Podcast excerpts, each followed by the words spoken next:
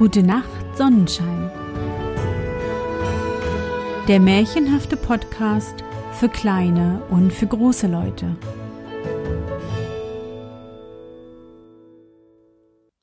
Hallo, mein Sonnenschein. Wie war dein Tag heute? Was hast du heute Schönes erlebt? Mein Name ist Anne und ich begrüße dich zur 96. Folge meines Märchenpodcasts. Lass uns zusammen in die wunderbare Welt der Märchen reisen und gemeinsam entdecken, was die Helden und Prinzessinnen auf ihren Abenteuern erleben. Bist du bereit? Dann kuschle dich fest in deine Bettdecke, nimm dein Lieblingskuscheltier in den Arm und wenn du magst, schließe die Augen und folge mir ins Märchenland.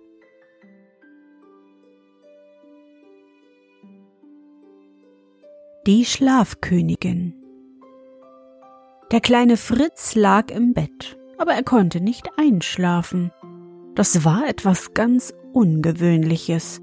Sonst hatte er, nachdem die Mutter mit ihm gebetet hatte, kaum noch Zeit, Amen, gute Nacht, schlaf schön zu sagen, alles in einem Atem, da schlief er auch schon.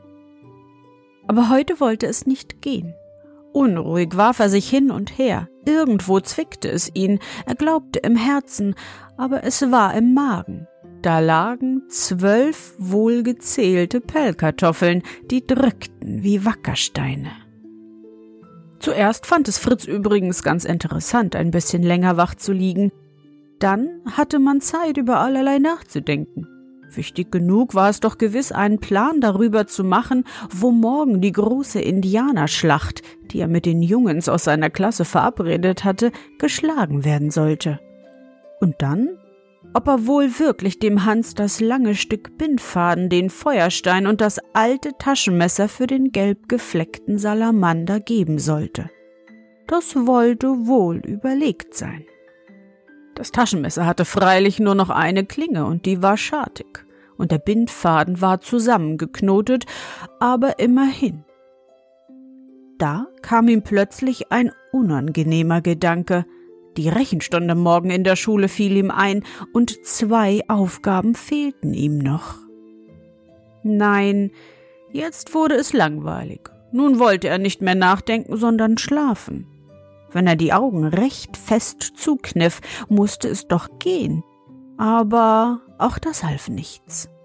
Im Bettchen neben dem seinen hörte er die leisen, regelmäßigen Atemzüge des Brüderchens, während er selbst den Kopf immer unruhiger in die Kissen hineinbohrte. Nun wollte er noch einen letzten Versuch machen, und zwar mit Fluchen. Er knirschte mit den Zähnen, wie er es von dem betrunkenen Schuster aus der Kellerwohnung gehört hatte, und stieß ein wildes Potolokipol hervor. Mehrmals hintereinander. Das war Russisch und ein fürchterlicher Fluch. Fritz hatte nämlich Freundschaft mit einem russischen Sprachlehrer, der oben im Hause wohnte, geschlossen und ihn flehentlich gebeten, ihm einen schweren russischen Fluch zu lehren mit dem er Schulfreunden imponieren wollte. So hatte der Russe ihm beigebracht, Potolok i Pol zu sagen und gehörig mit den Augen dabei zu rollen, und nun glaubte Fritz, fluchen zu können wie der wildeste Kosake und war sehr stolz darauf. Dem guten Russen war es natürlich gar nicht eingefallen, einem kleinen Jungen fluchen zu lehren, denn er wusste, dass das nicht recht ist. Potolokipol waren drei harmlose Worte und hießen Stubendecke und Fußboden. Aber das ahnte Fritz nicht. Er fand, dass es schauerlich schön klang. Als nun auch sein geliebter Kosakenfluch den Schlaf nicht herbeizwang, gab sich Fritz einer gelinden Verzweiflung hin. Und wenn es für einen zehnjährigen Jungen nicht eine zu große Schande gewesen wäre, dann hätte er geweint.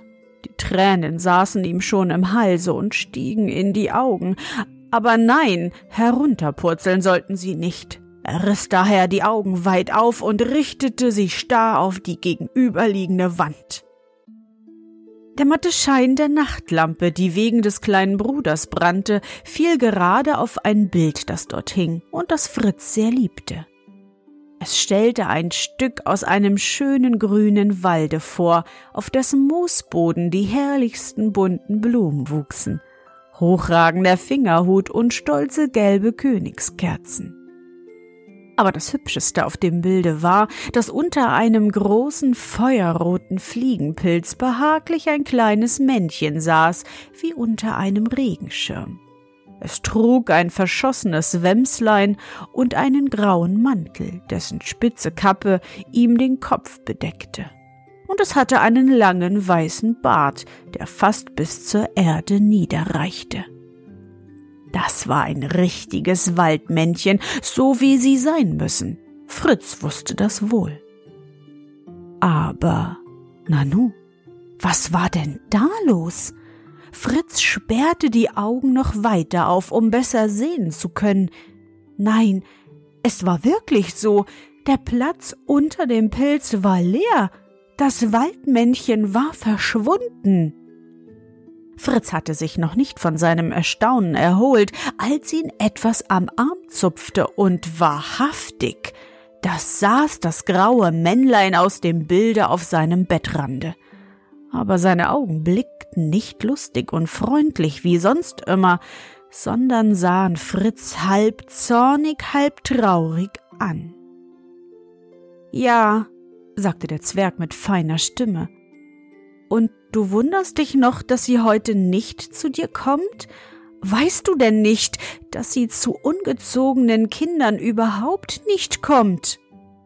Ich bin nicht ungezogen, antwortete Fritz trotzig, aber es war ihm nicht wohl dabei und sein Herz klopfte. Mir machst du nichts vor, fuhr der andere unbeirrt fort. Ich weiß alles. Zwölf Pellkartoffeln und ein schlechtes Gewissen. Au, das muss drücken. Bin froh, dass ich's nicht bin. Warum hast du denn deine Mutter angelogen? Sie fragte, und da sagte ich, und da? stotterte Fritz verwirrt. Ja, sie fragte dich gestern Abend, wie viele Pellkartoffeln du schon gegessen hättest, und du sagtest fünf. Und es waren doch schon zehn. Und darauf gab sie dir noch zwei. War's nicht so? Aber, wollte Fritz sich entschuldigen, jedoch der kleine Graue schnitt ihm das Wort ab. Du bist ein ungezogener Junge, sagte er streng. Und deshalb ist sie auch heute nicht zu dir gekommen. Wer denn? fragte Fritz mehr neugierig als reuevoll. Wer anders als die Schlafkönigin? brummte das Waldmännchen. Die Schlafkönigin? Fritz machte große Augen und sah dabei sehr dumm aus. Dass du ungezogen gewesen bist, ist umso mehr schade, als ich mir gerade heute etwas Hübsches für dich ausgedacht hatte, fuhr der andere fort. Jetzt geht es natürlich nicht. Er machte ein bekümmertes Gesicht. Wir kennen uns nun doch schon so viele Jahre, du und ich, und wir sind bisher immer gut miteinander ausgekommen, dass ich fast sagen kann, wir sind Freunde. Fritz nickte stumm. Da hatte ich gemeint, es würde dir Spaß machen, mal mitzukommen, wenn ich die Schlafkönigin besuche. Schade. Kennst du sie? fragte Fritz mit brennendem Interesse. Ja, natürlich antwortete das Waldmännchen stolz und strich sich den langen weißen Bart. Ich bin sogar noch entfernt mit ihr verwandt durch den Waldkönig, der die Blumenfee geheiratet hat, aber das ist ein bisschen zu weitläufig, um es dir jetzt auseinanderzusetzen. Wohnt sie weit von hier? forschte Fritz atemlos. Sehr weit, aber das schadet nichts. Nur dass du unartig gewesen bist, macht die Sache unmöglich. Denn das kannst du dir doch wohl selbst denken, dass eine so hohe Persönlichkeit wie die Schlafkönigin nichts mit Jungen zu tun haben will, die ihre Mutter belügen, um zwölf Pellkartoffeln essen zu können. Nimm mich mit, nimm mich mit, bettelte Fritz mit glühenden Wangen. Ich will dir ein schönes Taschenmesser, ein furchtbar langes Stück Bindfaden und einen Feuerstein, der prachtvolle Funken sprüht, geben denn ich mache mir mehr aus der Schlafkönigin als aus Hans seinem ollen Salamander. dass der Bittfaden aus vielen Stücken zusammengeknotet, das Taschenmesser schartig war und man oft eine halbe Stunde lang auf dem Feuerstein schlagen musste, ehe ein Funke kam, verschwieg er wohlweislich. Der kleine graue Mann antwortete nicht. Er schien in Gedanken versunken zu sein. Ich möchte dir ja gern den Gefallen tun, sagte er endlich gutmütig. Aber es geht nur unter einer einzigen Bedingung, nämlich, dass du mir heilig und fest versprichst, es deiner Mutter selbst zu sagen, dass du gelogen hast und dass du es nie wieder tun willst. Und, aber da saß Fritz schon aufrecht im Bett, machte ein feierliches Gesicht und sagte langsam und ernsthaft, bei Gott, ohne jeden Kniff und Pfiff. Dabei hielt er dem Waldmännchen beide Fäuste dicht unter die Nase, damit er sehen konnte, dass die Daumen steif in die Höhe standen. Wären sie eingekniffen gewesen, hätte der ganze Schwur natürlich nichts gegolten, aber das weiß ja jeder Schuljunge. Aber sei es, dass der Alte seine Schulzeit schon zu lange hinter sich hatte, um in solchen Sachen noch genau Bescheid zu wissen, oder ob ihm sonst welche Bedenken aufstiegen, jedenfalls wiegte er den Kopf hin und her, als sei er nicht ganz überzeugt und fragte zweifelnd.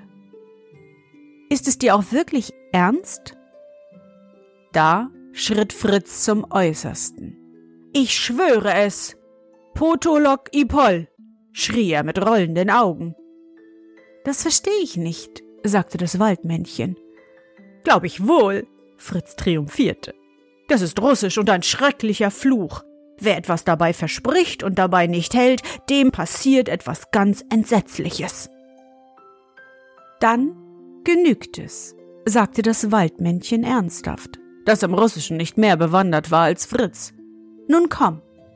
Das ließ sich Fritz nicht zweimal sagen, und er griff freudestrahlend nach seinen Strümpfen, um sich rasch anzuziehen. Jedoch der kleine Graue wehrte ihm. Nicht nötig, sagte er. Ich nehme dich unter meinem Mantel. Fritz musste lachen bei dem Gedanken, dass das winzige Mäntelchen des Kleinen ihn, den großen Fritz, bedecken sollte. Aber ehe er es ahnte, flog ihm ein dunkles Etwas über den Kopf und hüllte den ganzen Jungen ein, so dass er weder sehen noch sich bewegen konnte. Dann war ihm, als würde er durch die Luft getragen, weit, weit, lange, lange. Plumps. Nun stand er endlich wieder auf den Füßen. Das gab einen ordentlichen Ruck, gerade wie vor ein paar Tagen, als er im Schlafe aus dem Bett gefallen war. Aber als er wieder um sich blicken konnte, war er gar nicht mehr in seinem Schlafzimmer, sondern mitten in einem wundervollen Walde. Und es war nicht Nacht, sondern heller Tag. Freilich schon gegen Abend, denn die untergehende Sonne schimmerte gludrot durch die Bäume. Fritz wunderte sich nicht im geringsten über diese plötzliche Verwandlung. Seit er das graue Männlein auf seinem Bettrand anstatt auf dem Bilde gefunden hatte, wunderte er sich über nichts mehr. Und darin hatte er recht. Er sah sich nun sehr vergnügt und neugierig um und plötzlich kam ihm der Wald so merkwürdig bekannt vor. Richtig, da waren ja die hohen gelben Königskerzen, der prächtige Fingerhut mit den vielen roten Glocken und die leuchtenden Fliegenpilze von dem Bilde daheim. Und neben ihm stand sein alter Freund, das Waldmännlein, und blinzelte ihm lustig zu. Nun sind wir in meiner Heimat, sagte er. Hier herrscht der Waldkönig, der eine Art Vetter von mir ist. Nicht wahr? Es ist schön hier. Famos! schrie Fritz entzückt und sprang einem Eichhörnchen nach, das vor ihnen flink über den Weg lief. Aber es floh nicht, sondern ließ sich von Fritz greifen und setzte sich ihm zutraulich auf die Schulter. Im Unterholz rauschte es. Ein schlankes Reh trat hervor und leckte Fritz sanft die Hand. Und ein mächtiger Hirsch mit stolzem Geweih schritt ihm zur Seite und äugte ihn freundlich an. Leise flüsterte der Abendwind in den Baumkronen. Sie schritten auf dem grünen Moose dahin, und viele andere graue Männlein begegneten ihnen, die alle so aussahen wie Fritzens Waldmännchen. Der nickte seinen Landsleuten fröhlich zu und bat sie vorläufig, den Waldkönig von ihm zu grüßen. Er käme nachher noch selber vor, nur müsse er erst Fritz zur Schlafkönigin begleiten, das hätte er versprochen. Da erklärte Fritz, daran läge ihm nicht mehr viel, denn schöner als hier könnte es dort auch nicht sein. Und es wäre ihm ganz recht, hier zu bleiben, denn ein Eichhörnchen und ein Reh hätte er sich sowieso längst gewünscht. Aber das Waldmännchen sagte, das ginge nicht, weil er schon bei der Schlafkönigin angemeldet wäre, nahm Fritz bei der Hand und zog ihn mit sich fort. Im Vorbeigehen brach er von einer Edeltanne ein Stück Harz, das er in die Tasche steckte. Jetzt kommen wir gleich in das Reich der Blumenfee, erzählte er. Hier ist die Grenze, aber wir dürfen ohne Pass und Zoll hinüber, weil doch die Blumenfee mit dem Waldkönig verheiratet ist. Da ist alles eins. Dahinter liegt dann das Land der Schlafkönigin. Auch dorthin kommen wir unangefochten, da die Blumenfee und die Schlafkönigin durch die rote Mohnblumenelfe ein bisschen miteinander verwandt sind und es deshalb nicht so genau nehmen, besonders wenn ich dich führe. Er reckte seine kleine Gestalt stolz in die Höhe. Der Wald lichtete sich, und von den Strahlen der scheidenden Sonne feurig umleuchtet, wanderten sie durch den herrlichen Garten, in dem die Blumenfee wohnte. Überall wiegten sich wunderschöne, farbenprächtige Riesenblumen auf schlanken Stielen ihnen entgegen und in ihren Kelchen saßen die lieblichen Blumenelfen, spielten auf kleinen goldenen Harfen und sangen weiche, süße Lieder dazu. Das klingt fast so schön, wie wenn meine Mutter abends dem Brüderchen vorsingt. Summ, summ, der Sandmann geht um. Aber ich glaube, Mutter singt doch noch besser, sagte Fritz und faltete unwillkürlich die Hände als wollte er sein Nachtgebet sprechen.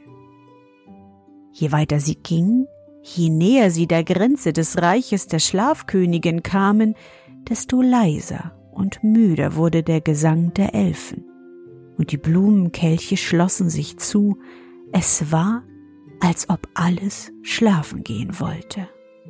Und dann waren sie im Reiche der Schlafkönigin gerade als der letzte Schein der goldenen Sonne wie ein glänzendes Fünkchen hinter dem Horizont verschwand und weiche graue Dämmerschatten sich ausbreiteten. Eine große, wundervolle Ruhe und Stille lag über allem. Behutsam führte das kleine Männlein Fritz durch ein weites Feld von hochstängeligen Blumen deren feuriges Rot noch in der Dämmerung zu leuchten schien. Das ist Mohn, sagte Fritz ganz stolz auf seine Kenntnisse.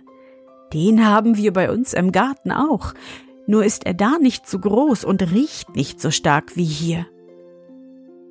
Schnell zog das Waldmännlein das duftende Harzstück aus der Tasche, das er im Walde abgebrochen hatte, und gab es Fritz.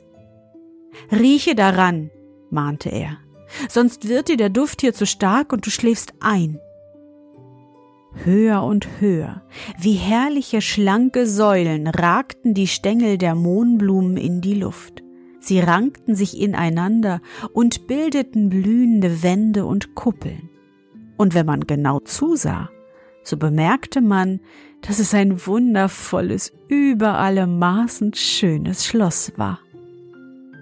Darin lag die Schlafkönigin und schlief. Sie ruhte auf weichen, dunklen Kissen, die ihr die Nachtfee, mit der sie eng befreundet war, über und über mit goldenen Sternen bestickt hatte. Und ihre langen schwarzen Haare breiteten sich wie ein königlicher Mantel um sie her. Ach, war sie schön. Ihr süßes, liebliches Gesicht war weiß wie Schnee, nur die Lippen schimmerten brennend rot und die schwarzen Augenwimpern lagen wie fein gezeichnete Schatten auf den Wangen. Ihre Brust hob und senkte sich regelmäßig. Sie atmete leise und ruhig. Um das Lager der Schlafkönigin herum lagen wie eine Wache die drolligsten kleinen Murmeltiere in tiefem Schlaf. Das Waldmännchen stand bewundernd und ehrerbietig vor seiner schönen schlafenden Freundin. Aber Fritz wurde die Sache auf Dauer langweilig. Er hatte sich die Schlafkönigin amüsanter gedacht. Eben ist die Sonne untergegangen und die schläft schon, meinte er fast verächtlich. Gerade wie mein kleiner Bruder zu Hause. Das Waldmännlein runzelte die Stirn und sah ihn streng an. Weißt du nicht, dass alle Leute, die nachts zu arbeiten haben, am Tage schlafen, um sich neue Kraft zu holen? Denke doch an den Bäcker bei euch im Hinterhause oder den Nachtwächter, der euch gegenüber wohnt. Ja, sagte Fritz, aber ich meinte. Eben ging am dämmerigen Himmel der erste Stern auf. Einem Male waren plötzlich alle Murmeltiere auf den Beinen und rieben sich mit ihren kleinen Pfoten den Schlaf aus den Augen. Das sah so possierlich aus, dass Fritz laut lachen musste. Da öffnete auch die Schlafkönigin ihre wunderbaren nachtdunklen Augen, richtete sich auf und sah Fritz freundlich an. Guten Tag, sagte Fritz, obgleich er ja eigentlich gute Nacht hätte sagen müssen, und streckte ihr treuherzig die Hand hin. Aber sie nahm sie nicht, sondern nickte ihm nur zu. Wenn ich dich anrühre, schläfst du ein, und wir wollen uns doch erst ein wenig kennenlernen, denn bis jetzt habe ich dich ja nur im Schlafe gesehen aber dein Freund, das Waldmännchen, hat mir viel von dir erzählt. Ja, fiel der ein. Und beinahe wäre doch aus dem Besuch heute nichts geworden, denn und er war im besten Begriffe, die Geschichte von den zwölf Pellkartoffeln zu erzählen.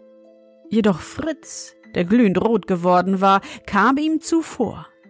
Aber ich habe bei Butolok Ipol geschworen, es nicht wieder zu tun, versicherte er eifrig. Da gab sich das Waldmännchen zufrieden, und auch die Schlafkönigin sagte nur nachsichtig Ich weiß, ich weiß, und ging nicht näher auf die Sache ein. Sie liebte es nicht, unnötige Worte zu machen. Nun erhob sie sich von ihrem Nachtlager, reckte ihre wunderschönen Arme ein wenig und schüttelte ihr langwallendes dunkles Gewand, das beim Liegen ein paar Falten bekommen hatte. Nachdem sie noch ein paar Mal verstohlen gegähnt hatte, was ihr allerliebst stand, sagte sie Es ist höchste Zeit, an die Arbeit zu gehen, denn ich habe viel zu tun. Man bringe mir meine Flügel. Ein paar größere Murmeltiere stürzten diensteifrig davon. Fritz darf mich heute Nacht begleiten, bestimmte die Schlafkönigin. Und du? wandte sie sich an das Waldmännchen aber der lehnte dankend ab. Er müsse noch bei seinem Vetter, dem Waldkönig, vorbeigehen, bei dessen kleinsten Kind soll er Pate stehen. Und da wollte er sich gern mal erkundigen, was wohl als Patengeschenk erwünscht war.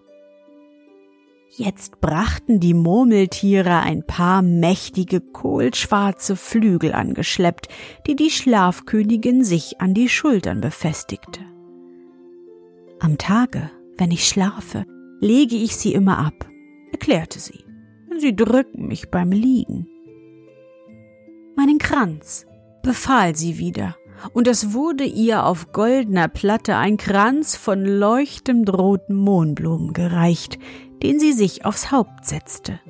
Dann drückte sie sich noch einen großen Strauß von Mohnblumen in den Arm, nahm die beiden Körbe mit den guten und bösen Träumen in die Hand, und nun war sie bereit.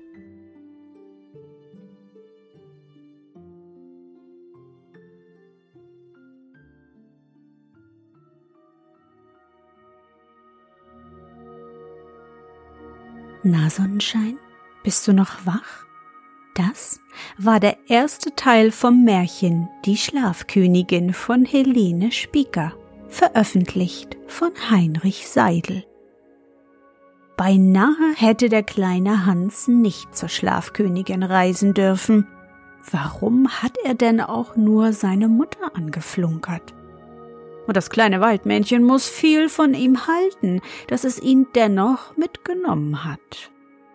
Nun sind sie bei der Schlafkönigin angekommen, und Hans darf sie sogar bei ihrer Arbeit begleiten. Was für ein Glück er hat.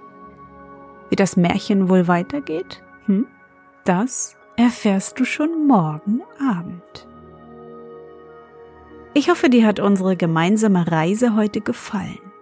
Für mich war es wieder wunderbar und ich danke dir, dass du mich begleitet hast.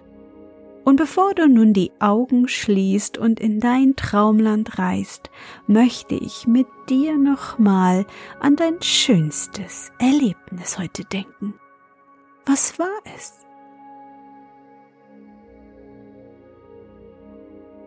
Vielleicht bist du ja heute mit dem Roller oder Fahrrad unterwegs gewesen. Hast beim Gießen der Erd- oder Brombeeren geholfen. Oder du konntest auf der Schaukel so hoch schaukeln, dass deine Füße fast die Wolken berührten. Versuche dich an dein schönstes Erlebnis zu erinnern. Und? Was war dein schönstes Erlebnis heute und wie fühlst du dich dabei? Suche dir auch heute wieder den schönsten Moment aus und präge ihn dir gut ein. Und wenn du magst, kannst du ihn auch malen oder aufschreiben. Und nun, gute Nacht, Sonnenschein. Schlaf gut und träum was Schönes. Wir hören uns schon morgen wieder.